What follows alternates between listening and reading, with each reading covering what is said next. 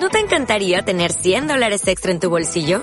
Haz que un experto bilingüe de TurboTax declare tus impuestos para el 31 de marzo y obtén 100 dólares de vuelta al instante.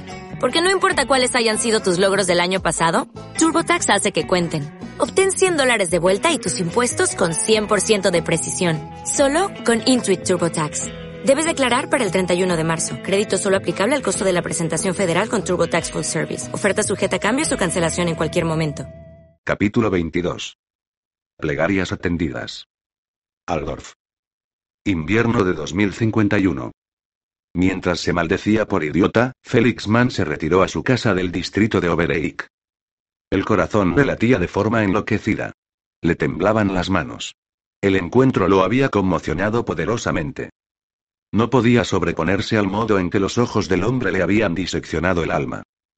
Era exactamente como se sentía como si el hombre hubiese cogido un bisturí de cirujano y le hubiese despellejado con brutal eficiencia el mismísimo sentido de la identidad, retirando una sangrante capa tras otra. 48 horas se prometió. 48 horas. Un trabajo más y todo acabaría.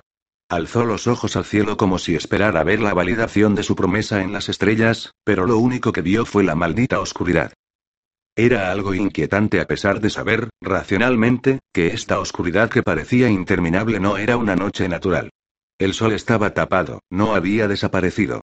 Von Karstein no lo había hecho desvanecer. No era tan poderoso. Estaba allí arriba, en alguna parte, brillando con radiante intensidad. Tenía la certeza de que, a algunos kilómetros de distancia, había una espléndida luz diurna. Le sorprendió lo mucho que la echaba de menos. Sentía su ausencia incluso en la sangre. Y eso que la noche no era una desconocida para él. Vivía en la oscuridad tanto como en cualquier otro lugar de esta ciudad dejada de la mano de los dioses que era su hogar. Pero ahora era diferente. Ya no podía confiar en la oscuridad. En ella había secretos. El desconocido la había usado para embozarse en ella y moverse casi invisiblemente por las calles. Eso, más que ninguna otra cosa, asustaba al ladrón. No le gustaban las cosas que no podía explicar y, engaño o no, sabía que se encontraba en la periferia de un juego muy peligroso.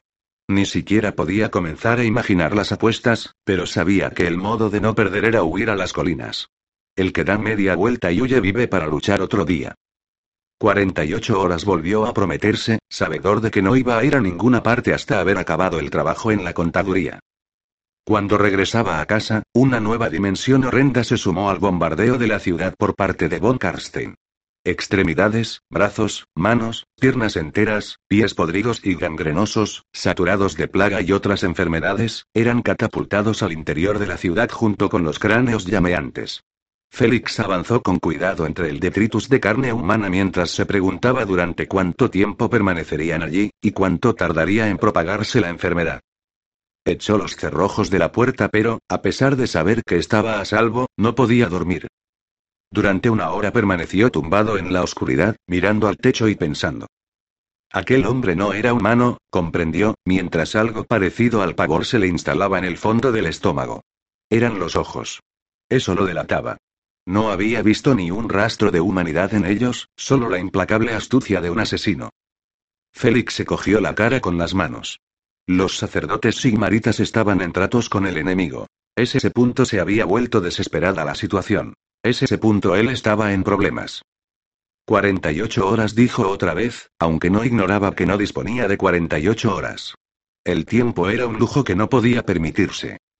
Se levantó de la cama y se puso a pasear con inquietud. Aquello no le gustaba. No le gustaba ni una pizca. Las circunstancias estaban influyéndolo para que se diera más prisa de la que consideraba necesaria. Precipitarse al hacer un trabajo implicaba correr riesgos, y correr riesgos implicaba cometer errores. La pregunta no era si iba a cometer errores, sino si iba a salir con bien de ellos. A un buen ladrón no lo definía solo la destreza. Un buen ladrón también era alguien con suerte. Los ladrones más grandes de todos los tiempos controlaban su suerte como un chulo a una ramera del puerto. Al diablo dijo Felix Mann. Se vistió con rapidez, con colores oscuros pero no de negro. Evitaba el negro porque la oscuridad no era pura, y el negro se destacaba en ella más que el marrón oscuro y los tonos verdes bosque. Se agachó para meter dos largos puñales finos en las vainas de las botas. Palpó debajo del colchón en busca del paquete de lona y lo sacó. El estuche era un poco más pequeño que su mano y contenía las herramientas del oficio. Desenvolvió la lona y comprobó metódicamente cada ganzúa y cada lima de dientes de sierra antes de volver a enrollar el pequeño estuche de lona y sujetárselo al cinturón. Un segundo envoltorio de lona contenía tres rollos de alambre de cobre, cera y sebo, además de lo necesario para encender fuego. Se untó la cara con un ungüento con base de aceite, cuyos componentes le oscurecieron la piel con manchas marrón oscuro en unas zonas y en otras con un color casi verde oliva, con áreas de un negro más puro en torno a los ojos. Luego se ató el pelo a la nuca con un fino hilo de cuero negro y se untó las puntas de las flexibles botas de cuero con pegajosa brea. A continuación, situado ante un espejo de cuerpo entero, se oscureció toda la piel que le quedaba al descubierto, incluido el dorso de las manos, donde se untó el ungüento hasta más arriba de las muñecas, de modo que no hubiera reveladora piel blanca que lo delatara cuando estirara los brazos y la tela se desplazara. Se puso un par de guantes de cuero flexible y estiró bien los dedos.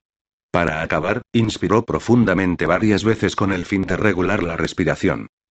Estaba tenso. Sentía todos los músculos incómodamente agarrotados.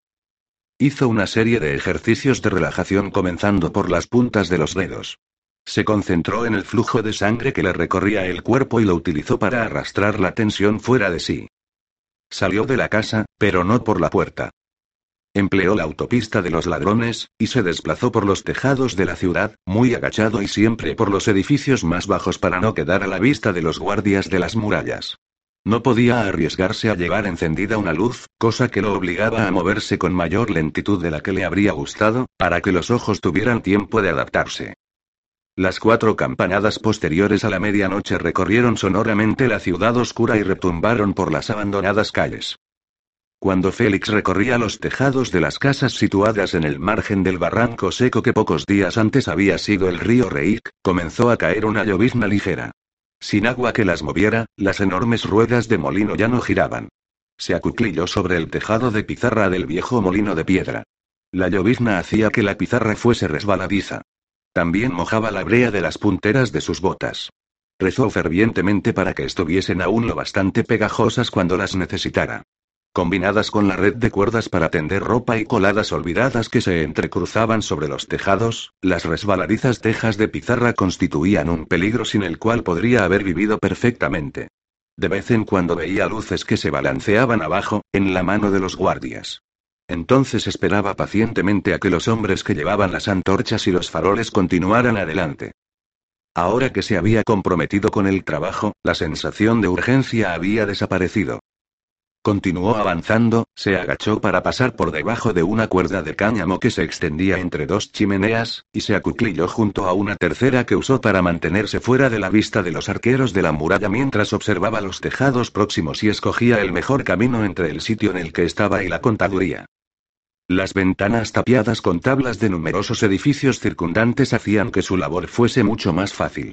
No había ojos curiosos por los que preocuparse, y le proporcionaban más de unos pocos balcones de hierro forjado a los que podría recurrir si la ruta por los tejados se veía interrumpida. Escogió el camino y se puso en movimiento. Por costumbre, avanzaba agachado, aunque no había luz lunar que pudiera descubrirlo. La visión periférica tenía más facilidad para captar movimientos que a la visión directa a menudo se le escapaban. Carecía de sentido correr riesgos innecesarios. Félix movía casi completamente por instinto. Había sido ladrón durante el tiempo suficiente para saber cuándo fiarse de lo que sentía en las entrañas.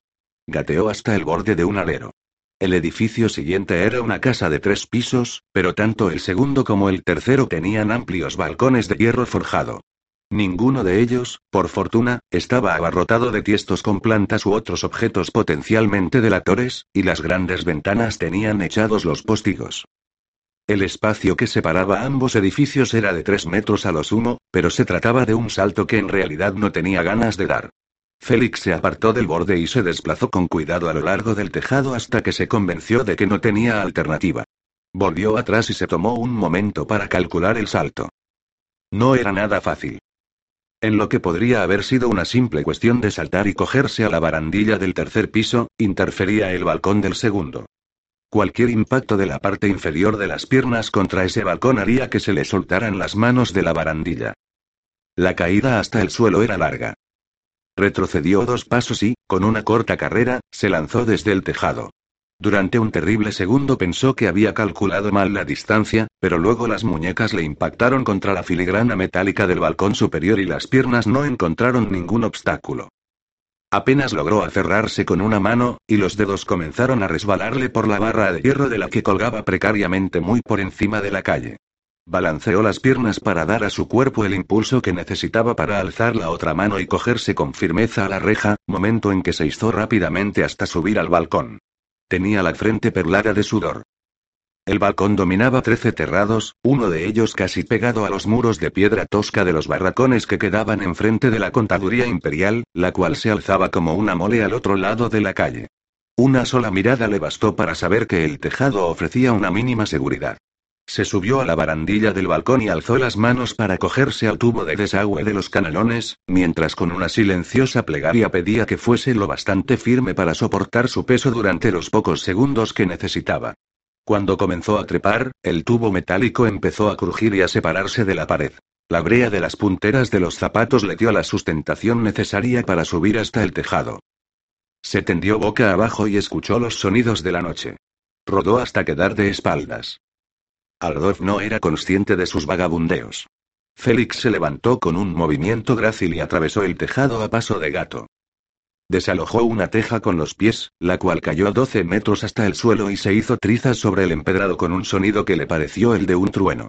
Quedó petrificado en espera de los gritos de alarma que no se oyeron. Mientras le daba las gracias a Ranal, el merodeador nocturno, por los pequeños favores, Félix escaló la pared de los barracones imperiales, donde las botas resbalaban de vez en cuando a pesar de la brea. Había numerosos asideros en las erosionadas piedras de la pared, a las que la lluvia y el viento habían desgastado al igual que al cemento que las unía. Y allí estaba, en todo su oscuro esplendor, la contaduría imperial. Entre el entramado de cuerdas para la colada, una gruesa, de cáñamo, había llamado su atención en un momento anterior del día. Iba desde el tejado de los barracones al tejado de la contaduría, situada al otro lado de la calle. Sonriendo a pesar de sí mismo, Félix tiró de la cuerda para comprobar cuánta tensión era capaz de soportar. Parecía segura. Se arrodilló junto a ella, preparado para colgarse y atravesar el corto trecho que separaba ambos edificios. La sensación que se apoderó de él era inconfundible. Alguien lo miraba. Félix se quedó por completo inmóvil y observó los tejados de enfrente y las murallas, para luego volverse con lentitud y abarcar el extenso panorama de tejados de la ciudad. No vio al que lo observaba, pero sabía que el hecho de no verlo no significaba que no estuviera allí. Podía sentir sus ojos sobre él. Un buen ladrón aprendía pronto a confiar en su instinto. En este caso, el impulso básico era dar media vuelta y volver a casa. Era mejor estar vivo y ser pobre, que estar cargado de tesoros y muy, muy muerto. Siempre habría otro trabajo. Las profesiones como la suya no desaparecían. El latrocinio era una forma de pensar. Solo esta vez más se prometió. Todo habrá acabado en una hora. Tragó mientras luchaba por hacer caso omiso del instinto que le decía que lo que estaba a punto de hacer era muy mala idea, y se colgó de la cuerda con las manos. Cedió ligeramente con su peso pero se mantuvo firme, y se balanceó para avanzar por ella con rapidez. Al llegar al otro lado, continuaba sintiendo aquellos ojos en la espalda. Sabía por dónde entrar. Había un pequeño balcón que daba al patio, con un saledizo encima que le permitiría acceder a él desde arriba, fuera de la línea de visión de la sala de guardia. Félix se escabulló hasta el saledizo y luego arrastró cuidadosamente los pies hacia el borde y cambió de posición para bajar lentamente el cuerpo y dejarse caer silenciosamente sobre las baldosas de cerámica. Actuando con rapidez, examinó la cerradura para luego seleccionar la ganzúa adecuada del envoltorio de lancia. Solo tardó un segundo en abrirla. Sonriendo, Félix Mann abrió la puerta y la atravesó. Un golpe en el pecho le hizo expulsar el aire de los pulmones y lo derribó. Intentó levantarse, pero algo lo sujetaba contra el suelo. Aturdido y desorientado, Félix quiso mirar alrededor. Pero no podía mover la cabeza. El aire que lo rodeaba chisporroteaba en azul mientras intentaba soltarse de la trampa. No lo sujetaba ninguna red ni se le habían clavado dardos paralizantes. Magia. Era la única respuesta. Pero la práctica de la magia era ilegal. Todos los hechiceros eran perseguidos por los cazadores de brujas y ejecutados. Y los cazadores de brujas recibían su autoridad de... Obedecían las órdenes de... Estaba confuso. Lo habían atrapado. A él, el ladrón más grande que el imperio había conocido jamás. Estúpido, estúpido, estúpido se maldijo por nacio, por condenado necio e idiota. El hecho de poder hablar a pesar del hechizo no logró calmarlo en lo más mínimo. La sutileza de la magia solo contribuyó a convencerlo que se había metido en un lío grande, muy grande. El tipo de lío del que uno despertaba muerto. La ausencia de guardias, la conveniente cuerda tendida entre los dos tejados. Alguien había embaucado al embaucador. Le habían echado un anzuelo y él se lo había tragado, con seral y plomada incluidos. De sus labios salió un gemido. Lo único que podía hacer era esperar a ver en qué clase de berenjenal se había metido. Hasta Félix llegó el roce de una cadena que pasaba a través de unos aros de latón, y en sus oídos sonó como una sentencia de muerte. Al menos no iban a hacerlo esperar mucho. Pasos de dos personas, unos más pesados y trabajosos que los otros, resonaron en la escalera. Los pasos se detuvieron cuando una de las personas que se aproximaba sufrió un ataque de tos convulsiva. No sonaba nada bien. Tres pasos más y la tos volvió a empezar. Una tos profunda, de tuberculoso. Una oscilante luz amarilla anunció al duro mucho antes de que llegara a lo alto de la escalera. La luz proyectaba un ictérico resplandor sobre el papel de pared verde oscuro y las hileras de cuadros al óleo, igualmente oscuros, de la habitación. Cada uno mostraba a un canciller de rostro ceñudo y formidable, muerto hacía mucho. Los guardias de la Kaiserliches Kanzleramt se tomaban con sereno estoicismo la apurada situación de Félix. Era un invasor en su casa, y su castigo ascendía con lentitud por la escalera. El metódico ascenso y la oscilante luz no hacían más que aumentar la incomodidad del ladrón. Félix quería que aquello acabara. Si tenéis intención de matarme, hacedlo de una vez, ¿queréis? Gritó, pero sabía que no lo harían, quienesquiera que fuesen. No se habrían tomado tantas molestias para atraparlo si la muerte fuese lo único que tenían en mente. Una flecha clavada en la espalda se habría ocupado de eso. Habían tenido abundantes oportunidades cuando avanzaba por los traicioneros tejados. No. Tenían otros planes. Lo cual era peor, y con mucho. Ni siquiera podía cerrar los ojos. El duro atravesó el descansillo y entró en la habitación verde. Eran una pareja tan desigual como sugerían sus pasos. Uno era alto, demacrado, con el pelo recogido en un moño alto, los lados de la cabeza afeitados hasta muy por encima de las orejas. El otro era considerablemente más bajo y se movía con la arrogancia de un luchador, nato, pero llevaba las ropas de un sacerdote. Félix, Félix, Félix dijo el sacerdote, mientras en su rostro enrojecido aparecía brevemente algo semejante a una sonrisa. El esfuerzo de subir la escalera le había pasado factura. Estalló en otro ataque de tos. Félix vio las manchas de sangre que había en el pañuelo que el hombre se apartó de la boca. Lo ocultó entre sus ropas y volvió a sonreír.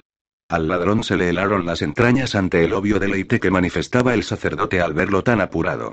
Se encontraba cara a cara con el embaucador divino, el mismísimo gran teogonista.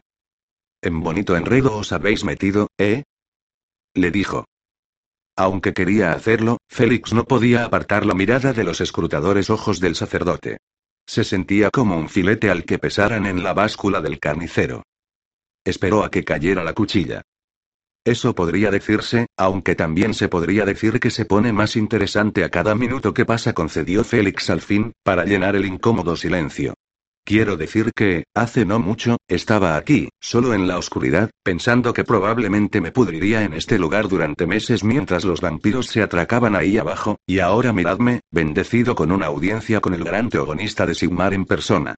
No es lo que habría esperado, dadas las circunstancias. Bien, amigo mío, los tiempos desesperados exigen actos desesperados. ¿No es lo que se dice? El timo dijo Félix, como si eso lo explicara todo. ¿Perdón? El timo, es de eso que va todo esto, ¿verdad? No estoy seguro de entenderos. Respondió el sacerdote, pero el modo en que lo dijo delató la falsedad de sus palabras. Sabía perfectamente bien de qué estaba hablando Félix. El timo, el engaño, la gran mentira que acabáis de venderle a la mitad de la gente acá condenada ciudad. Interesante, ¿no os parece? Le comentó el sacerdote a su compañero con un tono muy despreocupado. El modo en que nuestro buen ladrón se encuentra en una situación tan incómoda y a pesar de eso se las arregla para darle la vuelta a todo de manera que parezcamos ser nosotros los malvados en este escenario. Es toda una habilidad. La sonrisa desapareció, y lo que vio Félix fue el rostro de un hombre muy, muy cansado. Casi cuatro días encerrado en la oscuridad debajo de la catedral no le habían hecho ningún bien, y, obviamente, no había dormido más de unas pocas horas. Os estáis muriendo, ¿verdad? Dijo. Era una conjetura temeraria, pero, habida cuenta de los ataques de tos tuberculosa, la palidez de la piel, la falta de sueño que se evidenciaba en los ojos, tal vez no era tan temeraria, después de todo. ¿Acaso no nos estamos muriendo todos? respondió el sacerdote, al tiempo que un asomo de sonrisa volvía a aparecer en su rostro. Unos más rápido que otros. En efecto. Nunca embauquéis a un embaucador, solía decir mi anciana mamá, pero es lo que vos estáis haciendo, ¿no? En efecto, admitió el sacerdote. Pero resulta bastante irrelevante para la situación en que actualmente nos encontramos, ¿no estáis de acuerdo con eso? Félix habría asentido con la cabeza si hubiera podido. Según creo, y este amigo mío puede confirmarlo, el castigo por ser pillado infraganti delito, como lo habéis sido vos, es bastante severo. Habéis visto las orcas del exterior, dijo el segundo hombre, que dejó que Félix sumara dos más dos. Y, ay. Una defensa de me tendieron una trampa, señoría, no lo reducirá. Estáis aquí, y vuestras intenciones son muy claras. Una vez ladrón, siempre ladrón. Podéis vestiros con ropas elegantes y asistir a fiestas de sociedad, pero eso no os convierte en un caballero, Félix. Sois un ladrón. Y condenadamente bueno asintió Félix. Sí, excluyendo las presentes circunstancias, ¿no? Lo cierto es que no puedo discutiros eso, ¿verdad? Así que, sacerdote, ¿para qué necesitáis a un ladrón? De eso va todo esto, ¿no? ¿Queréis contratarme para que participe en vuestro timo? El gran teogonista hizo una leve reverencia. Muy bien, muy bien de verdad. Ya veo por qué os han recomendado tanto, Germán. El precio que os ofrezco es un perdón oficial por todas las transgresiones anteriores, incluida esta, y bastantes riquezas en piedras preciosas para que os reinventéis en algún lugar donde seáis menos conocido, y viváis bien durante muchos años. Una pequeña fortuna, podría decirse. Además, no deberéis regresar nunca a Aldorf, ¿entendido? Hasta ahora parece demasiado bueno para ser verdad, sacerdote. Digamos que estoy esperando el inevitable cuchillo que se me clavará entre los homóplatos. Sin intención de ofender, pero vosotros, los religiosos. Bueno, no sois precisamente de fiar, por lo que a mí respecta. Un modo pintoresco de expresarlo, pero, en cambio, la contrapartida es algo simple. Necesito que robéis un anillo. ¿Robar un anillo? repitió Félix, dubitativo, ¿de quién? Ah, vais directo al grano. Bien, bien. La situación es la siguiente. Hace cuatro días me retiré ostensiblemente a las bóvedas de la catedral para rezar y pedir sabiduría. No obstante, estaba esperando una señal muy terrenal. Esta mañana, mi visitante llegó con una información de gran valor. El mensaje que trajo muy bien podría salvar nuestra amada ciudad de la bestia que está ante sus puertas. ¿Y ese mensaje hablaba de un anillo? Eso parece. Quiero ese anillo. Os habría pedido que lo hicierais por espíritu de colaboración pública, pero este arreglo me parece mucho más práctico. Espero que me perdonaréis por haberme aprovechado de vuestra natural. Eh. Digamos curiosidad, en lugar de codicia. Codicia es una palabra muy fea, ¿no lo creéis así? ¿Cómo supisteis que entraría por esta ventana? Ah, no lo sabía. Pero todas las otras entradas han sido bloqueadas o están vigiladas de modo evidente. Esta era la entrada más obvia. Los tiempos desesperados requieren medidas desesperadas, y mis colegas me convencieron de que un hombre que tienen bajo su custodia. Nevin. Podía dejarse persuadir para ayudarnos a atraparos. Lo único que tuve que hacer fue sentarme a esperar que me dijeran que os habían capturado. En ocasiones, según he comprobado, sirve de mucho pensar igual que la escoria que te rodea. No tardé demasiado en deducir que, en el pánico generalizado en que nos encontramos, un oportunista como vos intentaría llevar a cabo un trabajo que resultara imposible en otras circunstancias. Me obligué a pensar a lo grande.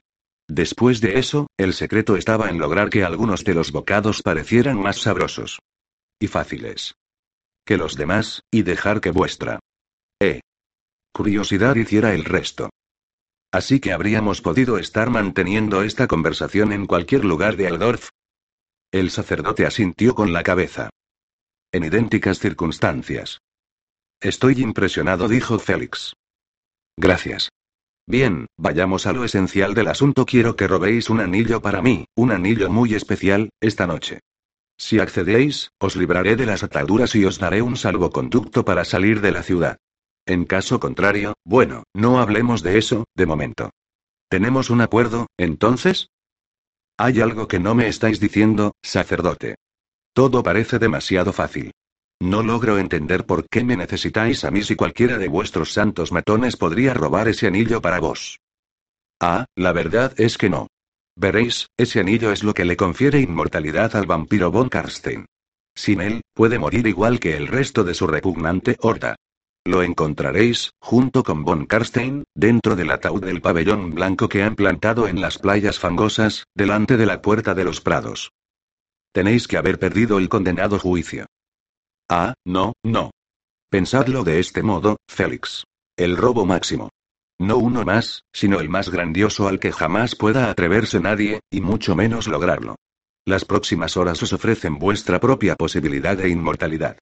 Imaginadlo, Félix Mann, el ladrón más grandioso de todos los tiempos, le robó de la mano un anillo de inmortalidad al conde vampiro cuando dormía dentro de su ataúd, rodeado por uno de los más grandes ejércitos que el mundo haya conocido. Vamos, Félix, tenéis que admitir que la idea os atrae. Me mata de miedo, querréis decir. Habría que ser un estúpido para meterse en medio de ese ejército. O un muerto, dijo el gran teogonista con brutal franqueza. De repente, con esa única frase, Félix comprendió el pleno horror de la amenaza del sacerdote.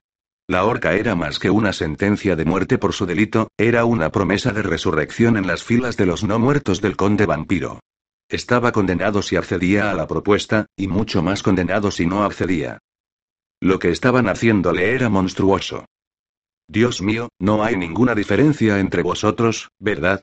Sois tan malvados el uno como el otro. ¿Cómo habéis podido? ¿Cómo? Ante un gran mal, el fin justifica, siempre, los medios, respondió el sacerdote en tono compasivo. Lo lamento, Félix, pero es la realidad de vuestra situación. De todos modos, no estaréis solo, ahí fuera. Tendréis ayuda, aunque lo más probable es que no os deis cuenta de ello. Mi visitante está ahora disponiendo las cosas para facilitaros el paso entre las fuerzas enemigas. Según él, Von Karstein debería permanecer dormido durante varias horas aún. Os sugiero que no perdáis más tiempo. No tenía elección. Capítulo 23. La mano izquierda de la oscuridad. Aldorf. Invierno de 2051. Felix Mann estaba en el infierno. Se encontraba tumbado en los espesos matorrales del exterior de las murallas de la ciudad y observaba cómo los hombres de Von Karstein aseguraban el perímetro del gigantesco campamento. Las antorchas ardían y proyectaban sombras infernales sobre la escena. Los muertos yacían donde habían caído cuando el conde vampiro se retiró a su ataúd. Las playas fangosas estaban cubiertas de miles y miles de cuerpos putrefactos y huesos. El gran teogonista le había dado a Félix una pequeña ballesta de mano de doble disparo y las instrucciones para llegar a una posada propiedad del templo, situada en los suburbios de Aladorf. Resultaba sorprendente hasta qué extremos se extendía la influencia financiera de Sigmar, pero era lógico que quisieran disponer de una puerta trasera de acceso a la ciudad para ocultar las idas y venidas de los suyos cuando era necesario. Las bodegas conectaban con un laberinto subterráneo que permitía salir de Aldorf sin ser visto por ojos curiosos. El túnel salía a 200 metros de distancia de la muralla, a través de una grieta de la margen del río, a pocos metros por encima de la rápida corriente del Reik. La grieta quedaba oculta a la vista. Era perfecta para lo que él tenía en mente. Había permanecido allí durante 20 minutos para estudiar los movimientos de los soldados enemigos. Ya había visto cosas que no quería creer. No todos estaban muertos, ni tampoco eran todos monstruos. Había gente normal que engrosaba las filas de los no muertos. Gente normal. La idea de que hubiera hombres que decidieran voluntariamente aliarse con el conde vampiro lo perturbaba profundamente. Una cosa era luchar contra monstruos y perder, y entonces transformarse en uno de ellos, pero otra muy diferente era aliarse voluntariamente con los vampiros. Félix no sabía cuántos humanos vivos tenía delante. Los pocos que había visto se paseaban con arrogancia por las playas fangosas. Habría sido agradable ver cómo la presumida sonrisa les desaparecía de la cara cuando Von Karstein se diera cuenta de que le habían robado su precioso anillo. Si el gran teogonista tenía razón respecto a la naturaleza de la sortija, esos traidores serían los primeros que se enfrentarían con la cólera del vampiro. Félix vio un cuerpo que colgaba de un abedul plateado. Lo habían desnudado y le habían cubierto la cabeza con un saco dentro del cual se movía algo. Lo observó durante un momento, asqueado ante el movimiento ágil, casi nervioso, de la cosa que había dentro del saco. ¿Un hurón? ¿Una rata? Pensó Félix con repugnancia. Habían metido un bicho dentro del saco. Se habría comido la mitad de la cara del hombre antes de que muriera. Era un castigo espantoso. ¿Cómo era posible que no entendieran que para su retorcido señor valían lo mismo vivos que muertos? Al llegar el alba, los zombies le quitarían el saco de la cabeza destrozada y volverían a la lucha.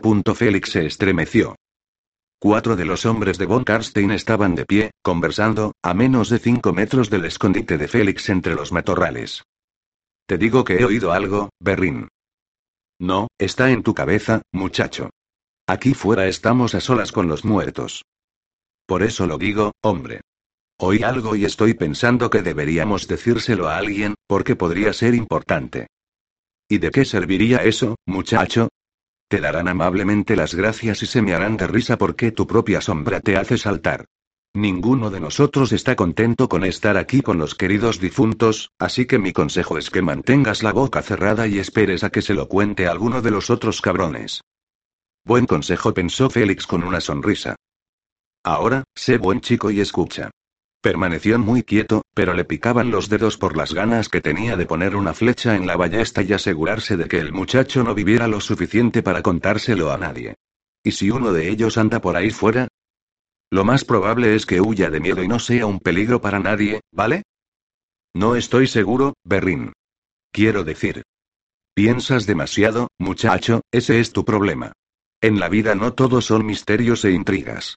Somos soldados. Hacer de soldados es nuestro trabajo, y eso significa hacer lo que nos mandan.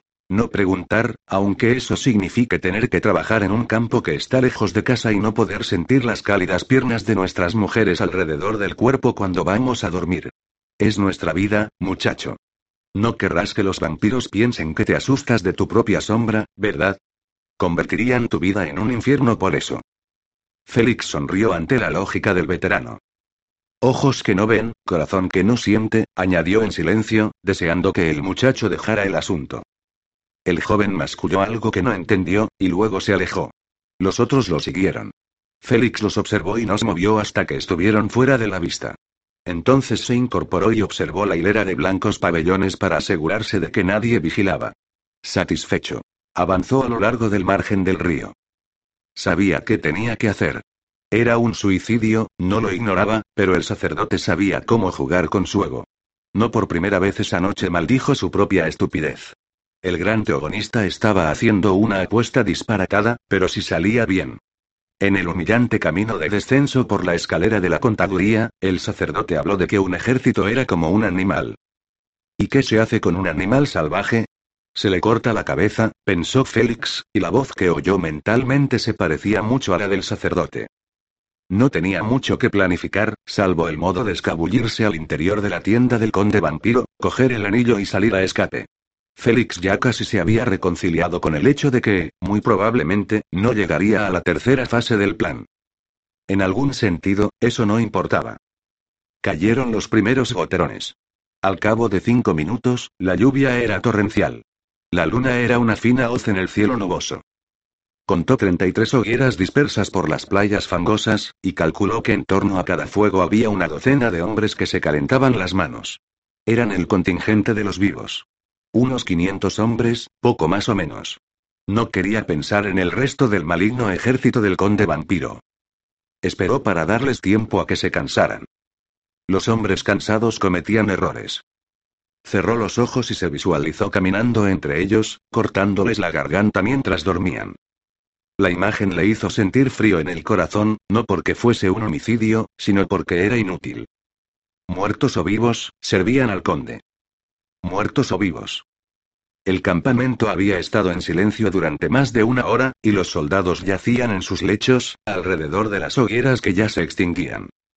Félix dejó la ballesta en las altas pasturas y la aljaba de las flechas atravesadas sobre el cuerpo de madera del arma. No la necesitaría en el lugar al que iba. De las fundas de las botas sacó primero una daga y luego la otra, y comprobó el filo con un pulgar. Satisfecho, besó ambas armas y volvió a meterlas en las vainas, para luego levantarse y, agachado, avanzar una docena de pasos entre los muertos, con los ojos fijos en la hoguera más cercana. Aves carroñeras picoteaban a los muertos. Se movía con lentitud. El corazón le latía con fuerza cuando volvió a tumbarse en el suelo y observó el círculo de hogueras. El pulso le resonaba con tal fuerza en los oídos que le parecía asombroso que no lo oyeran los soldados de von Karstein. No movía ni un músculo. Los soldados que había allí no se habían percatado de su presencia. Algunos dormían, otros hablaban en voz baja. No captaba lo que decían, pero, siempre y cuando ninguno gritara y señalara hacia dónde él estaba, podían decir lo que les diera la gana, por lo que a él respectaba. Sabía qué tenía que hacer, aunque le revolvía el estómago. Buscó en torno a él algún cadáver particularmente destrozado, se rasgó la ropa y se ensució con la sangre y la carne podrida del cadáver hasta tener el aspecto de uno de los repulsivos necrófagos del conde. La oscuridad era su mejor ahijada. Se mantuvo en ella mientras atravesaba la tierra de nadie que mediaba entre el río seco y los pabellones de los oficiales. A la izquierda, alguien se dio la vuelta en el lecho. Félix se quedó quieto. ¿Qué estás haciendo? Refunfuñó el soldado, soñoliento. Voy a echar una meada, hombre. murmuró Félix, con la esperanza de parecer lo bastante ofendido para enmascarar el miedo repentino que sentía despertar en su interior. Pues date prisa, ¿quieres? Algunos de nosotros estamos intentando dormir un poco. La próxima vez, cámbiale el agua al canario antes de acostarte. Esperó. El sudor le corría por las palmas de los puños cerrados. Se sentía tan expuesto y vulnerable, que le picaba la piel. Alzó la cara hacia la lluvia y saboreó la sensación de las gotas en el rostro. El beso de la lluvia era seductor. Podría haberse quedado allí, saboreando el placer de las gotas que le corrían por la cara, porque sabía que muy fácilmente podría ser la última sensación agradable que sintiera jamás. Félix se puso silenciosamente en movimiento. Los soldados continuaban durmiendo. El pabellón de von Karstein estaba en el centro del campamento, rodeado de tiendas más pequeñas, pero ninguna de ellas se encontraba lo bastante cerca para quedar a la sombra del pabellón.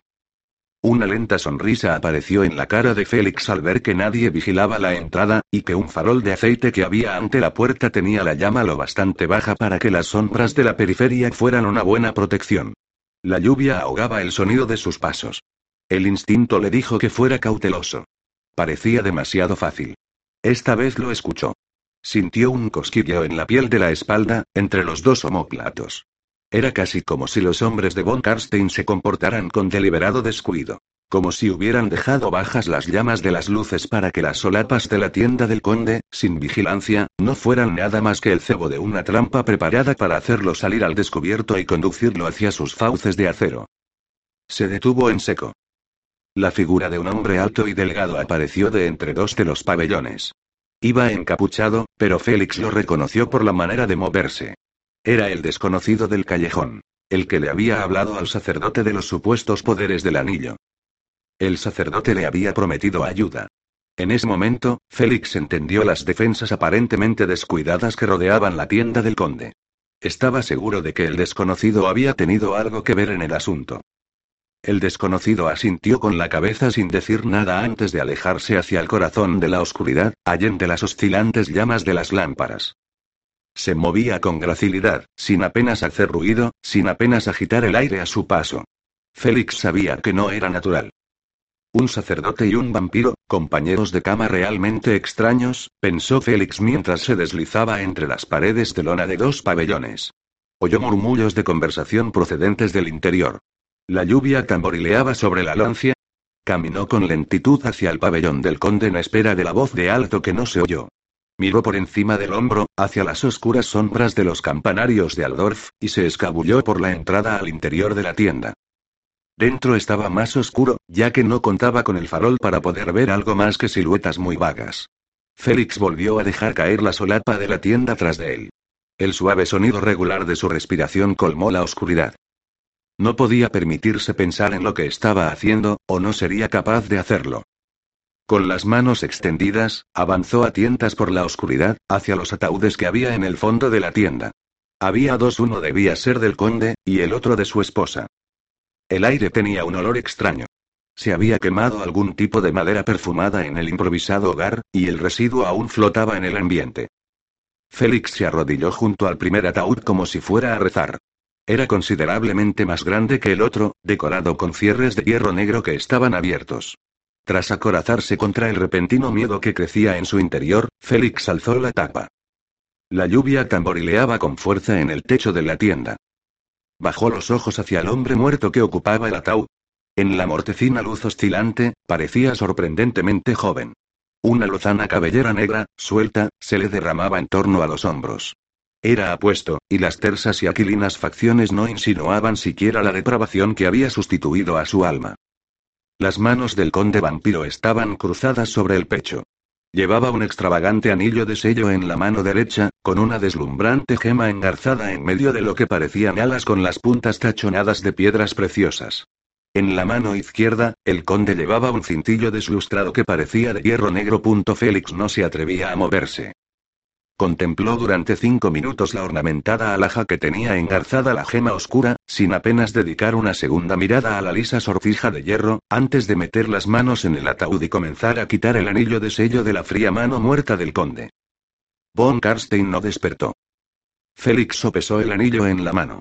Sin duda, valía el rescate de un emperador, pero... Algo de él le causaba una ligera inquietud mental. No tenía sentido.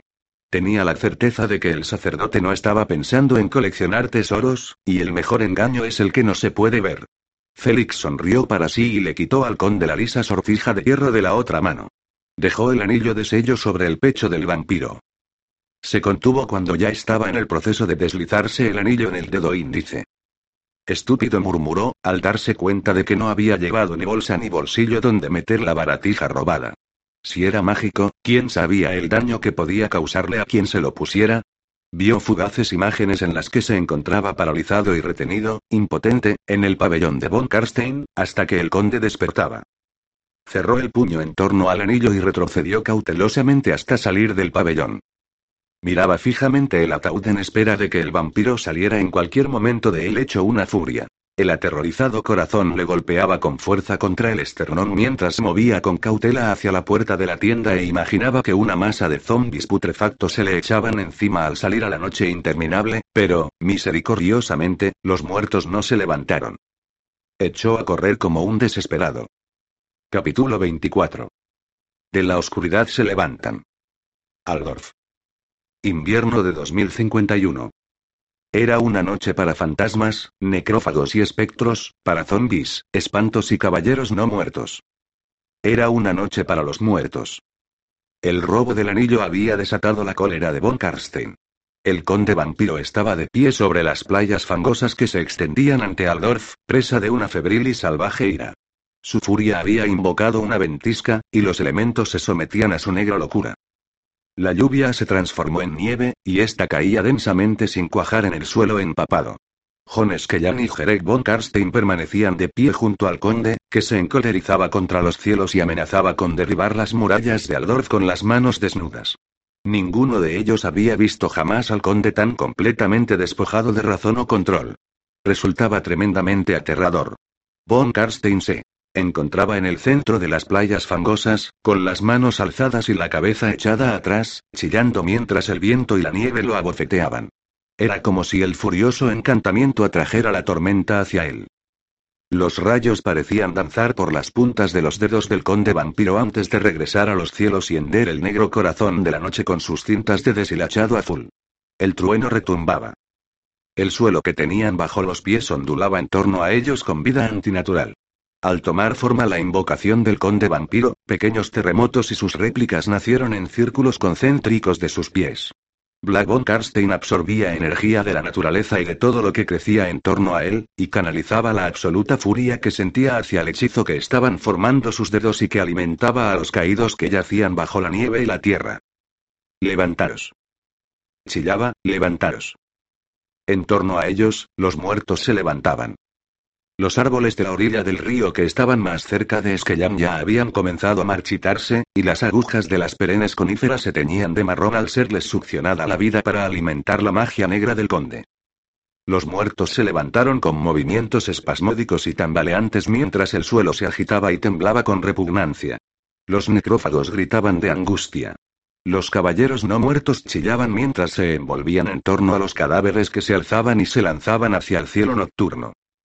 La furia de von Karstein era aterradora.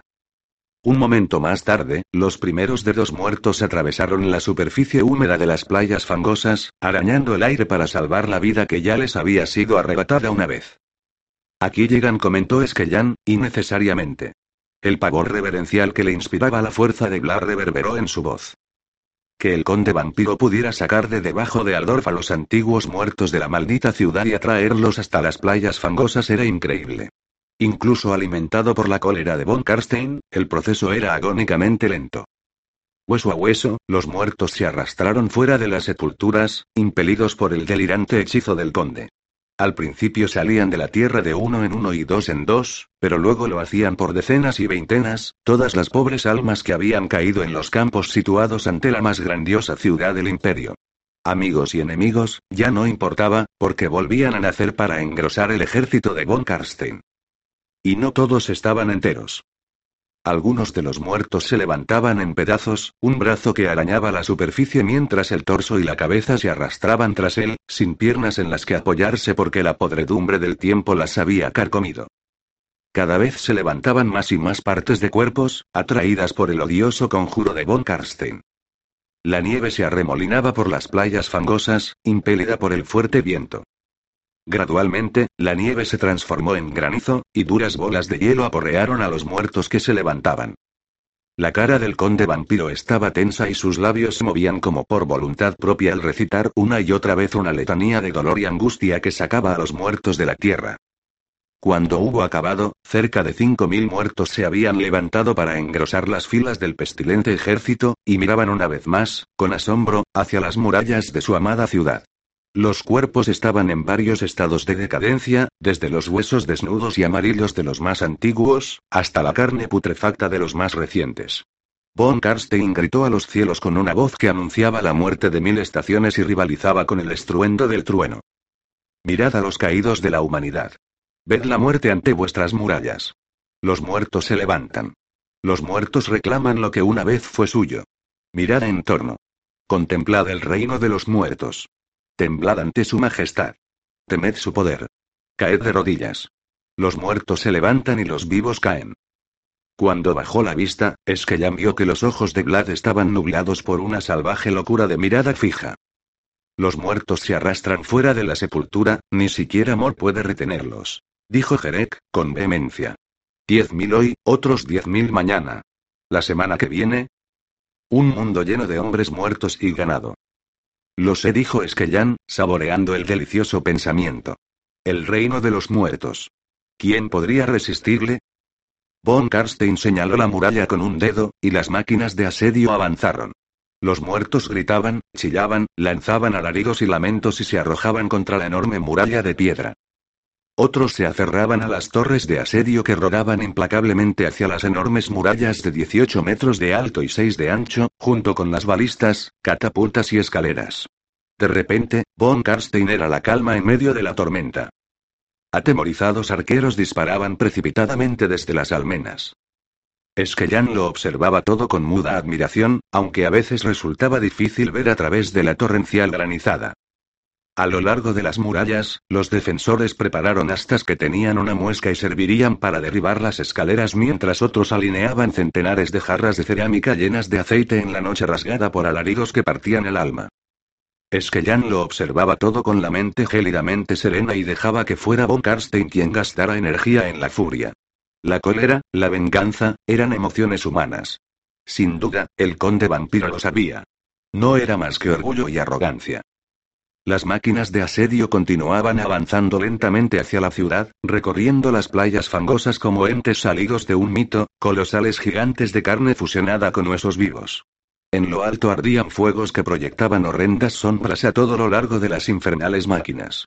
Los muertos se apiñaban en torno a ellas y las arrastraban implacablemente hacia las altas murallas. Esquellán sabía que Aldorf caería. No tenía elección. Esa era la apocalíptica realidad de los muertos vivientes. Nada volvería jamás a ser igual que antes. Los esqueléticos brazos de los onagros se inclinaron hacia atrás y lanzaron hacia lo alto veintenas de cráneos flameantes y putrefactos que pasaron volando por encima de las murallas. La segunda andanada fue diferente. Las cazoletas de las catapultas estaban cargadas con enormes rocas de granito, basalto y otras piedras duras que los muertos habían recogido de los terrenos que rodeaban al Dorf. Los arqueros de las murallas miraban, paralizados de horror, el cielo cargándose de aquella mortal lluvia pétrea que cayó como martillazos en torno a ellos, partió las piedras, fracturó los muros de los edificios y atravesó las tejas y los tejados como si fueran de papel de seda. La tercera andanada fue, otra vez, de fuego. Los llameantes cráneos silbaban al volar por el aire. Estallaban allí donde calan, e incendiaban tanto el interior de los edificios como el exterior. La cuarta andanada fue de piedras. Las rocas se estrellaban contra las almenas y pasaban por encima de las murallas en una monstruosa lluvia de piedras y cascotes. El ruido era espantoso. Pero el silencio que siguió fue doblemente aterrorizador cuando la carnicería se hizo visible bajo las nubes de humo y polvo provocadas por el bombardeo.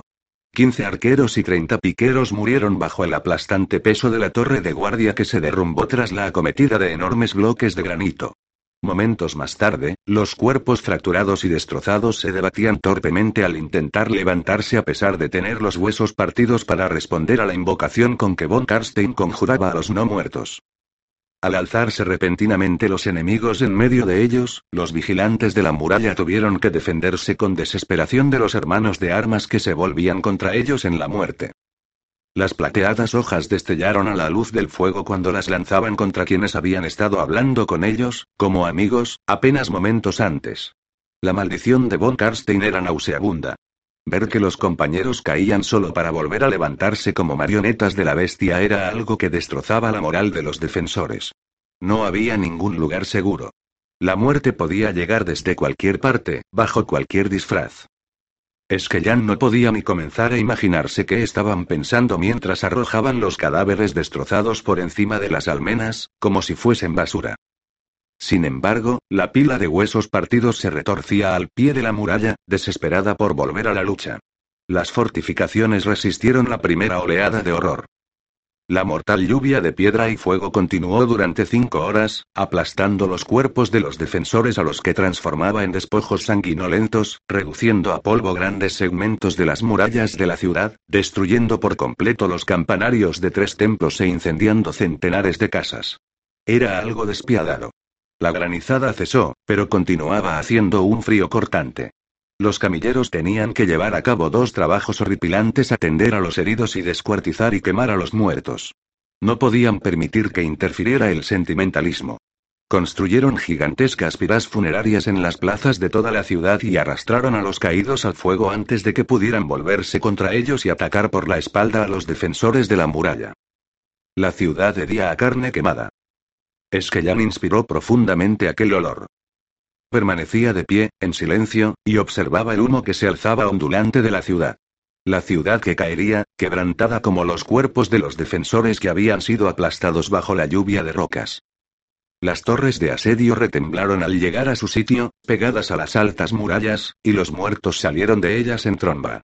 Los zombis ardían y caían cuando los defensores los empapaban en aceite y los encendían con flechas en llamas, y los esqueletos eran destrozados por los golpes de los martillos de guerra y las mazas con que los soldados luchaban desesperadamente. La desesperación les daba fuerzas. Luchaban como salvajes. Y sin embargo, llegaron horrores nuevos que se burlaban de sus defensas. Los onagros y catapultas lanzaron por encima de las almenas trozos de cuerpos putrefactos, saturados de plaga y pestilencia, y los muertos los siguieron con horribles gritos de guerra y se lanzaron contra las murallas mientras las flechas, el aceite y el fuego caían como una lluvia sobre ellos. Trepaban por las gigantescas máquinas de asedio y subían a las almenas, donde eran recibidos por el acero de los habitantes de Aladorf.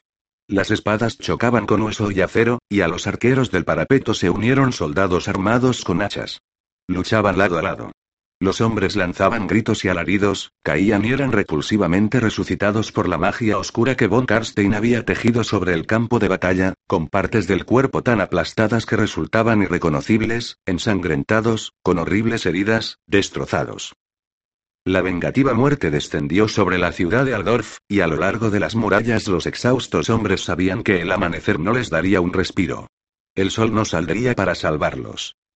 Esta era la última resistencia. Las almenas ya estaban resbaladizas de sangre, y al pie de la muralla se apilaban los cuerpos. Cuando los defensores arrojaban a los caídos desde lo alto, vertían aceite sobre los cadáveres y los encendían con flechas en llamas aceite y fuego que carbonizaban la carne y dejaban desnudos los huesos de los muertos. Y, a pesar de eso, los esqueletos se levantaban, chamuscados, con jirones de carne que el fuego no había podido consumir colgando de los huesos. Era una visión del infierno sobre la tierra. Las sangrientas horas se sucedían, los muertos ascendían por las escaleras de carne y hueso y las máquinas de asedio lanzaban horrores que caían del cielo. Era un interminable tajar, cortar, desgarrar, rajar, arañar, morder, desollar, morir y arder. A medida que eran más y más los zombis que llegaban al parapeto de la muralla, más y más muertos quedaban sin quemar y se levantaban con movimientos convulsivos para unirse a ellos. Siempre eran rechazados, no obstante, aunque por poco. La descomunal superioridad numérica unida al agotamiento de los defensores acabaría por derrotar a la ciudad. Esquellan calculaba que, según estaban las cosas, tal vez a los humanos les quedaban unas pocas horas de briosa resistencia, ya que von Karstein había contenido a los vampiros. Si los dejaba en libertad ahora, los humanos no tendrían la más mínima posibilidad. Las horas se llenaron de agonía y alaridos de muerte. Las máquinas de asedio estaban en llamas, y los muertos vivientes fusionados en las monstruosas torres chillaban de dolor al consumirlos las llamas. Los defensores vertían aceite caliente sobre las torres para avivar el fuego. No les serviría de nada. Las torres no eran más que construcciones, y el día había dado muertos suficientes para construir 20 más si von Karstein así lo deseaba. Una a una, las torres se desplomaron sobre sí mismas y cayeron, cosa que dio a los defensores unos minutos preciosos para recobrar el aliento antes de que la acometida se redoblara. Pero había un hombre que se paseaba por las almenas como un gigante ataviado con el blanco de Sigmar y llevaba una enorme hacha ensangrentada en las manos. Desafiaba a los muertos y animaba a los defensores a levantarse y volver a luchar aunque el agotamiento amenazara con traicionarlos, a recurrir a unas reservas que no sabían que tenían. Era el gran teogonista Wilhelm III. El hombre tenía alma de guerrero. Puede que hubiese tomado los hábitos, pero era un luchador. Dos décadas más viejo que algunos de los hombres que tenía junto a él, el sacerdote los avergonzaba con su vigor y determinación. Vampiros. A mí. Ordenó von Karstein. Fue casi como si hubiese leído la mente de Esquellan, pero, por supuesto, no lo había hecho. El conde era un supremo estratega y sobresalía por su capacidad para interpretar a los hombres. Sabía que los defensores estaban debilitándose. Señaló las murallas. Esquellan sonrió como un lobo. Junto a él, Jereka sintió con la cabeza. Había llegado el momento. Finalmente habría sangre suficiente para satisfacer la sed más oscura. Esquellan echó atrás la cabeza y aulló hacia el cielo inmaculadamente negro. Los otros recogieron el grito y los rasgos se les contorsionaron y mutaron para transformarse en los hocicos de alargada mandíbula de la bestia que llevaban dentro. Los vampiros respondían a la llamada de Black von Karstein. Capítulo 25. Los caídos. Aldorf. Invierno de 2051. Vienen otra vez. Gritó alguien. Los hombres estaban vencidos. El agotamiento pesaba sobre ellos. La maldita oscuridad no acabaría nunca. El respiro había sido lastimosamente breve. El gran teogonista alzó el hacha y echó a andar por el parapeto para ofrecer unas palabras de aliento a los hombres, en previsión de la innombrable muerte que ascendería por la escalera y pasaría por encima de las almenas. Se apoyó contra un merlón partido y observó la carga de los muertos. Dulce Sigmar dijo un arquero que tenía al lado al ver las bestiales caras de los vampiros que avanzaban en masa, con el propio von Karstein en medio de ellos. Manténeos con la cabeza alta, soldado. Las horas siguientes determinarán si vivimos o morimos hoy. El arquero asintió con la cabeza, asqueado. Sí, lucharemos contra los diablos hasta caer, y luego. Dejó que su voz se apagara con amargura. Al sacerdote le dolía un hombro y sentía las piernas como si las tuviera en llamas. Cada paso le suponía un esfuerzo, pero no podía permitirse que los hombres vieran su debilidad. por eso se había puesto el tabardo blanco de su dios sobre la cota de malla, con el fin de que todos los hombres del parapeto pudieran verlo y sacar valor de su presencia aunque la oscuridad lo abrumara. Era un viejo y estaba muriéndose. Ambos hechos eran irrefutables, pero cuando ellos lo miraban veían al propio Sigmar caminando por las almenas, matando enemigos y dándoles valor. No les fallaría. La sangre le manchaba el blanco tabardo y la plateada cota de malla. Ni una sola gota, por fortuna, era suya. Miró al arquero. Los ojos del hombre estaban ribeteados de rojo a causa del cansancio. Parecía un perro apaleado. A lo largo de la línea, los hombres estaban sentados con la espalda contra la muralla y recuperaban las escasas fuerzas que podían. Unos pocos habían cerrado los ojos y se habían adormilado, aprovechando la tregua en la lucha. Con las torres de asedio caídas y destruidas, se creían a salvo por el momento. Otros permanecían de pie, con una expresión de horror absoluto petrificada en la cara mientras contemplaban a los vampiros que avanzaban en masa hacia ellos, y se preparaban para la lucha que volvería a comenzar en serio. Miradlos, decidme lo que veis, dijo el sacerdote al tiempo que posaba una mano tranquilizadora sobre un hombro del arquero. El fin del mundo. No mientras yo viva y aliente, muchacho, no mientras yo viva y aliente. Volved a mirar. El arquero observó las líneas de los vampiros, y su mirada fue atraída hacia el propio von Karstein. Parece. Un demonio poseso. Eso está mejor. Es la sed de sangre. Eso y el miedo. Nosotros le hemos hecho eso, soldado. Cuando alza los ojos hacia nosotros, conoce el miedo. ¿Eso pensáis? Oh, lo sé, creedme. Los vampiros llegaron a la muralla y comenzaron a trepar como moscas que caminan por un cadáver. Gateaban por la piedra vertical. El sacerdote rió amargamente. ¿Qué es tan gracioso? preguntó el arquero. Era obvio que la falta de miedo del sacerdote lo horrorizaba. Mi propia estupidez, dijo el sacerdote. Pensaba que habíamos ganado unas pocas horas. En cambio, volvemos a enfrentarnos con la muerte, que se ha vuelto más rápida y más letal al tiempo que nosotros nos cansábamos y debilitábamos. Que así sea. Arriba, soldado, hagamos que tengan que pagar caros nuestros cadáveres, ¿os parece? El sacerdote envió un mensajero escalera abajo para advertir a los soldados de reserva que la lucha estaba a punto de volver a empezar, y los hizo dividir en tres grupos preparados para cubrir cualquier posible brecha que abrieran en la muralla. Ni él ni los hombres que lo rodeaban podrían escapar del parapeto. Se había resignado a morir allí, con el único consuelo de que moriría libre, y eso tenía que bastarle. Tuvo un ataque de demoledora tos tuberculosa, y escupió sangre y flema. El ataque de tos funcionó como una llamada a despertar. No iba a vivir eternamente, así que tenía que hacer que su muerte sirviera para algo. Hacer que fuese significativa. Aceite. Gritó, al tiempo que enviaba a mensajero a recorrer la línea. Al cabo de segundos, las últimas jarras de cerámica eran arrojadas contra los monstruos que escalaban las murallas. Algunas rebotaron, pero otras se rompieron y el espeso aceite negro chorreó por la piedra y empapó a algunos vampiros, fuego. Muralla abajo salieron las flechas llameantes y encendieron el aceite con una suave detonación. Una docena de vampiros cayeron de la muralla convertidos en antorchas humanas cuando el aceite prendió y les consumió la carne. Los alaridos fueron terribles cuando las llamas les envolvieron el cuerpo. Los otros continuaron adelante como arañas dementes, más rápidos, más fuertes. El sacerdote se irguió en toda su estatura y alzó la enorme hacha de doble filo. Vamos, preciosidades, cuanto antes lleguéis a lo alto de la muralla, antes os devolveremos al infierno.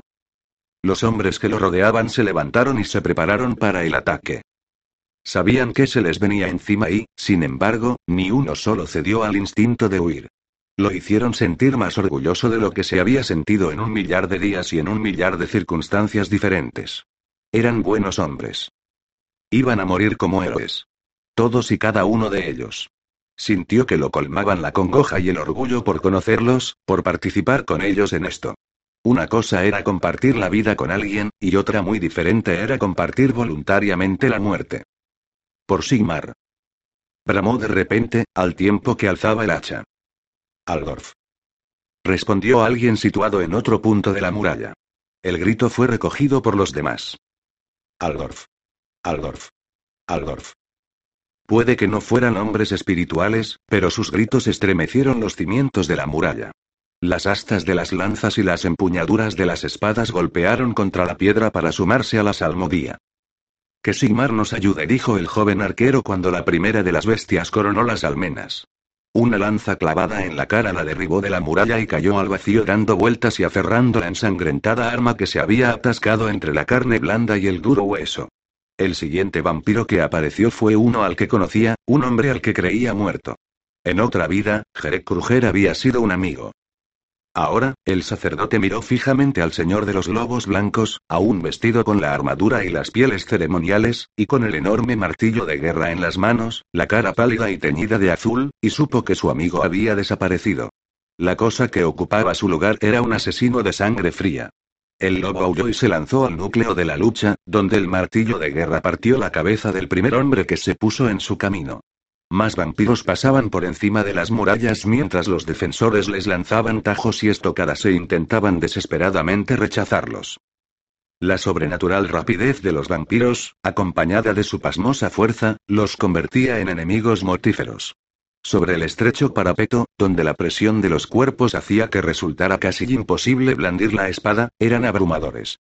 Luchaban como demonios posesos. Por cada vampiro muerto caían 8, 10, 12 defensores. El sacerdote se tragó el creciente horror que sentía. Punto por eso lo había escogido Sigmar. Era, en primer lugar, un luchador, y un hombre de Dios en segundo lugar. Se lanzó a la refriega. Ante la furia de los vampiros, luchaba con curioso distanciamiento y el instinto gobernaba sus actos. Paró un tajo de espada con el mango del hacha y estrelló el plano de la hoja contra la cara del vampiro, al que le reventó el cartílago de la nariz y lo hizo retroceder un tambaleante paso. Esto le proporcionó el espacio que necesitaba para rotar las muñecas y asestar el tajo mortal con el filo de la hoja del hacha contra la garganta del vampiro. Fue un tremendo golpe impulsado por toda la fuerza del sacerdote. El metal atravesó la carne muerta y crujió al cercenar el hueso de las vértebras. La cabeza de la criatura cayó hacia atrás, decapitada a medias, mientras las manos palpaban inútilmente para cerrarse la garganta al tiempo que el cuerpo se desplomaba. Arrojó al monstruo al vacío de una patada y se enfrentó con el ataque siguiente. En torno a él morían buenos hombres. No podía permitirse llorarlos. La muralla tenía que resistir. Si perdían terreno allí, Von Karstein entraría en la ciudad. Imágenes de matanza inundaron la mente del sacerdote mientras clavaba la hoja de doble filo en el pecho de otro monstruo y abría a la criatura desde la garganta al esternón. Las entrañas del vampiro se derramaron sobre el parapeto. La bestia se aferró al mango del hacha del sacerdote mientras moría y su cara recobraba la forma del rostro de un apuesto joven. El sacerdote creyó ver en la cara del cadáver una expresión de paz que desafiaba la violenta muerte del vampiro. Un tercer vampiro cayó cuando el hacha le partió la cabeza como si fuera una calabaza madura. Se agachó por debajo del tajo de una espada, giró y destripó a un sonriente vampiro con el asombroso barrido de retorno de la enorme hacha. Pasó por encima del cadáver y avanzó para dar apoyo a una parte de la defensa de la muralla que estaba flaqueando bajo el constante ataque de los muertos. Un cráneo llameante se estrelló a sus pies y el fuego saltó ante su rostro. El sacerdote retrocedió un paso y esperó a que las llamas se apagaran. Los gritos y el hedor a muerte eran terribles. Era un baño de sangre. Los defensores caían de la muralla, fracturados y sangrantes, con el cuerpo hecho jirones por dientes y garras, abierto en canal por el acero, destrozado por los demoledores golpes de martillos de guerra y aplastados por piedras cuando las catapultas volvieron a disparar. Allí, al final de su vida, sobre las murallas de Aldorf, estaba volviendo a ser lo que había sido antes de que Sigmar lo salvara un asesino. Había recorrido el círculo completo. Aunque no del todo. Al adoptar el nombre de Wilhelm III había dejado atrás al bruto que había sido, un borracho evitado por familiares y amigos, dado a la cólera y la violencia. Había sido modelado por voluntad de Sigmar, forjado por los fuegos de la devoción y la expiación, para morir allí, dar su vida en defensa de la más grandiosa ciudad que la humanidad había conocido. Él era el martillo de Sigmar transformado en carne y hueso. No te fallaré, juró al tiempo que pasaba por encima de las agonizantes llamas. Vio a Von Karstein. Si alguna vez había tenido dudas respecto a la humanidad del Señor de los Muertos, el hecho de verlo las desterró. Von Karstein no era un hombre. Era todo lo que el sacerdote había temido. Un demonio poseso. Una máquina de matar.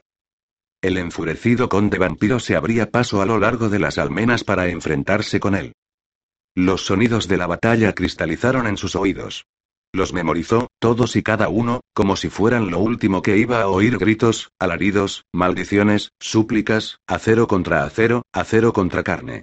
Otro estallido de fuego rugió en torno a su cabeza y el humo le impidió ver. El sacerdote se esforzó para atravesarlo. Al dispersarse el humo, vio que estaba de pie en un surco de carne quemada y ampollada donde los hombres yacían, heridos y sangrantes. Los había atrapado el fuego. De los cuerpos salía humo y tenían zonas de carne carbonizada. El sacerdote se cubrió la nariz con un brazo, pero su ropa también olía repugnantemente a carne asada. Una cara quemada de la que goteaban sangre y pus, rajada y completamente irreconocible, se alzó ante él y una mano destrozada se tendió para implorarle ayuda. Él pasó por encima de los caídos. Nada podía hacer por ellos. Von Karstein derribó a dos defensores con la espada sedienta, que le cercenó el brazo derecho a uno, justo por debajo del codo, y la cabeza al otro. Os veo, sacerdote. Bramó por encima del tumulto. En medio del estruendo, el sacerdote oyó un chillido sibilante seguido por resonantes impactos y alaridos. Debajo del parapeto, los hombres corrían con el escudo sobre la cabeza. Algunos ya habían caído y otros intentaban llegar hasta ellos para arrastrarlos fuera de allí y destruirlos antes de que pudieran levantarse y volverse contra ellos. Pequeños incendios ardían por todas partes. Entonces venid hacia mí. Venid a hallar vuestra perdición, vampiro. Jadeó el sacerdote con voz ronca mientras avanzaba hacia el vampiro. Le cayó encima una lluvia de esquirlas y polvo, y sintió escozor cuando le hirieron el rostro. El vampiro apartó de un golpe a otro soldado. Se encontraban a poco más de cuatro metros de distancia el uno del otro, sobre el resbaladizo parapeto cubierto de sangre y cascotes. El gran teogonista alzó el hacha y sintió su tranquilizador peso en las manos. Detrás de él cayó una roca que rajó el parapeto. Los matacanes se hundían bajo la andanada del bombardeo. Una parte del parapeto cayó. Estaban a tres metros el uno del otro. El conde vampiro abrió la boca para rugir su furia, y se lanzó hacia el gran teogonista, que dejó que el monstruo fuera arrastrado por su propio impulso y alzó el hacha en previsión del salvaje golpe. La bestia se estrelló de pleno contra él y lo hizo retroceder cuatro pasos. Él asestó un golpe ascendente con el mango del hacha que impactó de soslayo en una mejilla del vampiro. Von Karstein bramó e hizo retroceder al sacerdote con la descomunal fuerza de su cólera al golpearlo tres veces con una velocidad cegadora. Los golpes lanzaron atrás la cabeza del sacerdote, tres veces en rápida sucesión. El conde vampiro estaba rabioso. El gran teogonista sacudió la cabeza. La sangre que le brotaba de la nariz partida le regó los brazos. Hizo una mueca al sentir el sabor de la sangre en la boca. Es hora de morir, hombre santo, declaró von Karstein con vehemente voz ronca. El vampiro lanzó un doble ataque, blandiendo la espada sedienta en un alto y amplio arco con la mano derecha al tiempo que estrellaba la izquierda contra la cara del sacerdote. Fue un golpe terrible pero no le causó dolor físico. Estaba insensibilizado. No sentía nada. Wilhelm gruñó al recibir el impacto, y estrelló el mango del hacha contra un codo del vampiro para luego hacerla girar y descargar un golpe con el plano de la hoja en un costado de la cabeza de von Karstein. El vampiro saltó hacia atrás y evitó con agilidad el salvaje golpe, pero eso le dio al sacerdote unos preciosos segundos de respiro. Habláis muchísimo para estar muerto. Lo mismo podría decirse de vos. El sacerdote pasó a la ofensiva, moviendo el hacha como un aspa de molino ante sí. Von Karstein se agachó y esquivó dos golpes, pero otros dos lo hicieron tambalear, uno al estrellarse contra su mandíbula y el otro contra el hombro izquierdo. El vampiro se pasó una mano por la boca y la retiró mojada de sangre. Contraatacó con una estocada veloz como el rayo que estuvo a punto de sacarle un ojo al sacerdote. La sangre manó del tajo que le abrió en la ceja y le cubrió el ojo izquierdo. La cuenca del ojo se le hinchó con rapidez y la mitad del mundo quedó borrosa al perder casi completamente la visión de ese lado. ¿Qué se siente al ser mortal? preguntó provocadoramente von Karstein. El conde rió con ganas y trazó un arco con la espada para mantener apartado al sacerdote. Decídmelo vos, replicó el sacerdote con desprecio. Con el mango del hacha desvió una estocada del vampiro. Sin ese maldito anillo vuestro, ¿cómo vais a volver esta vez? Un furor de lunático ardió en los ojos muertos del conde. Alzó la mano derecha con gesto desdeñoso para enseñarle al sacerdote el ornamentado anillo de sello que llevaba en el dedo anular. Vuestro hombre falló, sacerdote. Wilhelm alzó la cabeza sobre la que cayeron los primeros copos blancos de la nueva nevada que se arremolinaba en el aire. La vida, la esperanza, lo abandonaron. Man había fallado. Ellos estaban condenados. Todos ellos. Von Karstein lo golpeó. Cayó como si lo hubieran estrellado de cara contra un muro de piedra. Lo recorrió una punzada de miedo desde las entrañas hasta la garganta, un desesperado impulso de vomitar. El terror le secó la boca, se apoderó de su cuerpo. Fríos copos de nieve le besaban la cara, se fundían y le bajaban por el cuello para meterse dentro de la armadura. La oscuridad se cerró en torno a él. Era un hombre viejo y las fuerzas se le agotaban lentamente con cada golpe dado y recibido, mientras que su enemigo era inmortal, fortalecido por la sangre y la muerte que lo rodeaban. Muy en el fondo, en los huesos mismos, sabía que su fin era inevitable. Intercambiaban golpes, golpes brutales. Los ataques de tos lo conmocionaban. El vampiro era despiadado y aprovechaba la desventaja del sacerdote. La espada sedienta lo acometía una y otra vez y le abría pequeños tajos, cortes superficiales que escocían más que sangraban. Pero dos cortes fueron graves, uno profundo en el brazo izquierdo y otro en la parte inferior del costado izquierdo. Ambos sangraban profusamente, pero él continuaba enfrentándose con von Karstein, desafiándolo con una absoluta determinación sanguinaria. Hizo una mueca al sentir otro lacerante dolor cuando la espada sedienta se le estrelló contra el costado izquierdo y le clavó las anillas de la malla en el profundo tajo. El dolor era increíble.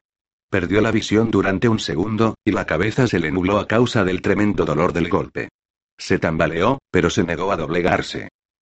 Vamos, vampiro, ¿esto es todo? ¿Es este el poder de Black von Karstein? ¿Ladrón de almas, rey de los muertos? Negó con la cabeza. Soy un viejo. No he levantado un arma en 30 años. No sois nada, vampiro. Nada. Aquí acaba todo.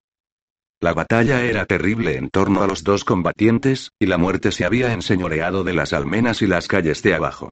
Gritos de cólera y dolor respondían al choque del acero y el insidioso rugido del fuego. El sacerdote se moría. Se le estaban drenando las fuerzas poco a poco, con cada gota de sangre. Sois un estúpido, sacerdote, como todos los de vuestra especie. Habláis del bien, del mal. Dijo von Karstein mientras avanzaba una vez más, con los ojos brillantes de desnudo salvajismo. No existe el bien, no existe el mal. Entendedlo, no hay nada. Yo he estado allí. He visto la mentira de vuestra tierra prometida. Mi cuerpo murió hace mucho tiempo, muy, muy lejos de aquí, y sin embargo aquí estoy. Vivo. Existen cosas, sacerdote, poderes tan alejados de vuestra filosofía que empequeñecerían vuestra mente, cosas tan antiguas que la muerte ya no las toca. Miraos, sacerdote, y luego miradme a mí. Podéis sentirla en vuestro interior, ¿verdad? Podéis sentir cómo la muerte entra lentamente en vuestro cuerpo por los tajos que tenéis en el costado y en el brazo, y baja por vuestra carne cansada hasta el interior de vuestra alma. La tenéis en los ojos. Una roca enorme se estrelló contra el parapeto, que no se partió pero sufrió un estremecimiento que hizo que las rajaduras existentes comenzaran a abrirse bajo el peso que soportaba. El sacerdote no hizo caso del estruendo. No miró hacia abajo. Solo tenía ojos para el vampiro. Aferraos a vuestra media vida, demonio. Vivid en una oscuridad eterna, que es lo que os conviene. Habéis fracasado. Aquí es donde acaba todo. Mirad en torno. Aldorf resiste, desafiante. A través del humo y el polvo, la gente ya ha comenzado el proceso de curación. Continúa viviendo, ¿qué es lo que hace la gente? Continúa muriendo, respondió von Karstein con voz ronca al tiempo que abría un profundo tajo en el brazo derecho del sacerdote. Las anillas de acero de la malla se partieron y se le clavaron profundamente en la carne. El sacerdote apretó los clientes de dolor. Con un esfuerzo supremo, alzó la enorme hacha. Apenas podía ver a través del velo de dolor que los tajos del vampiro le habían dejado caer sobre los ojos. Podéis quemarnos y desangramos, von Karstein, pero no nos venceréis. Matadme a mí, y otro se alzará en mi lugar. Habéis fracasado, vampiro. Un viejo y unos cuantos muchachos de valiente corazón os han vencido. En absoluto, estúpido.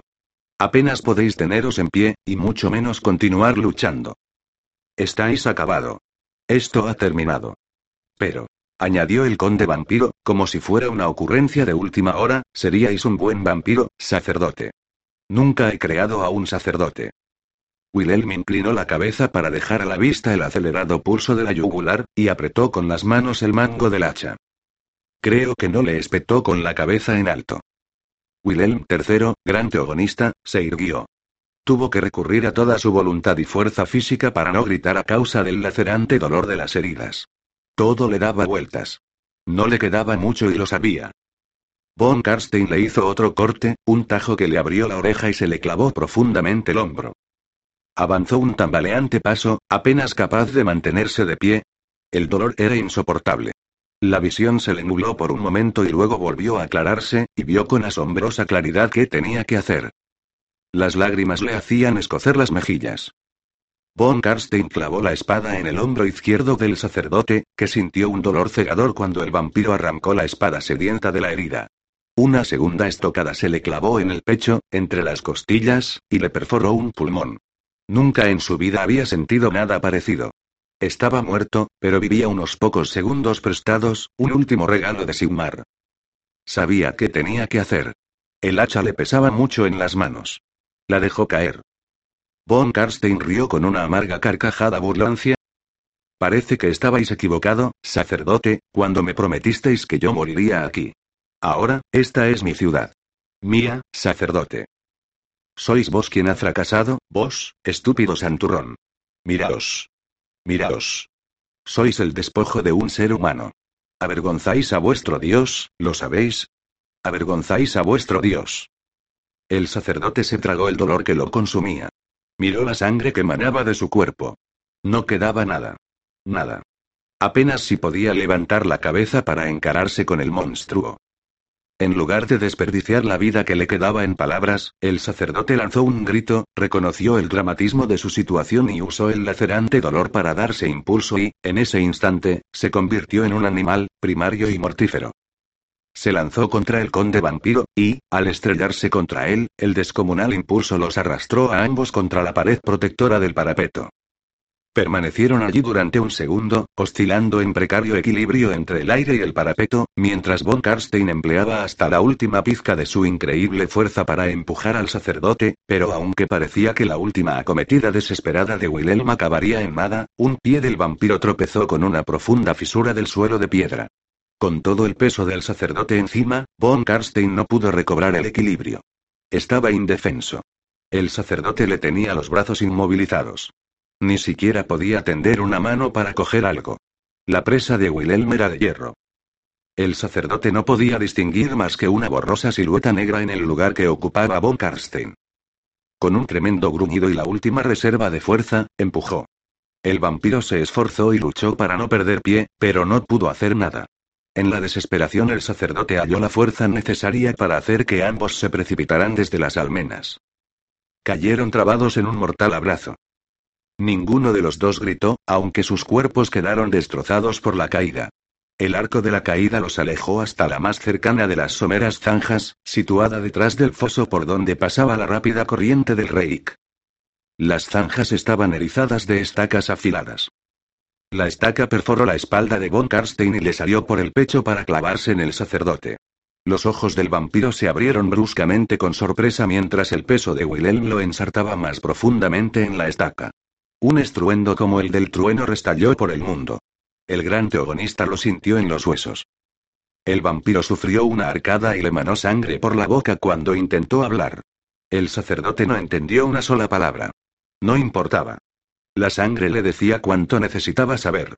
Ahora podría recorrer el sendero de las almas hasta llegar junto a Sigmar. No te he fallado. Y aunque nadie lo oyó, no importaba. No había dolor, solo un bendito alivio. Bajó la cabeza y dejó escapar la vida. El primer rayo de luz solar atravesó el negro cielo como una columna de oro sobre el negro de las almenas. Murieron allí, al sol, atrapados juntos, vampiro y hombre santo.